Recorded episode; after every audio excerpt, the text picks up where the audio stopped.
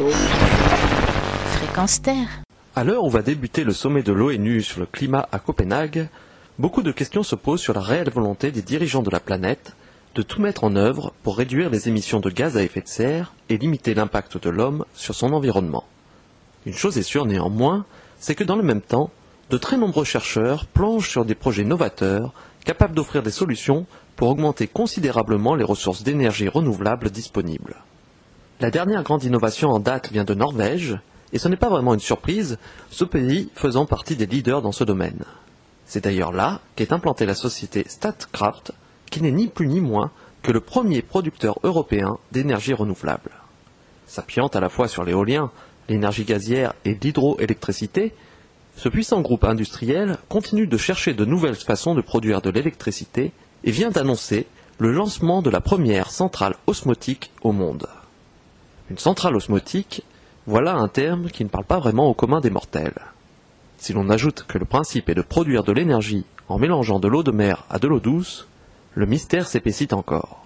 Pour tout un chacun, mélanger de l'eau douce et de l'eau salée ne peut avoir qu'un résultat, disposer d'une eau moins salée, ce qui ne présente pas un grand intérêt, il faut bien l'avouer. Pourtant, lorsque deux masses d'eau, on ne parle pas là de faibles quantités, mais de masses considérables, se rencontrent alors qu'elles n'ont pas les mêmes concentrations en sel, celle qui est la plus salée va attirer l'eau douce par un phénomène physique appelé osmose. Les chercheurs norvégiens ont décidé d'utiliser ce phénomène à leur avantage. Le principe est de faire transiter l'eau de mer et l'eau douce dans deux réservoirs, simplement séparés d'une membrane spécialement conçue à cet effet. Lorsque l'eau douce traverse cette membrane, attirée par l'eau salée, cela crée une pression suffisante pour actionner une turbine qui va générer de l'électricité.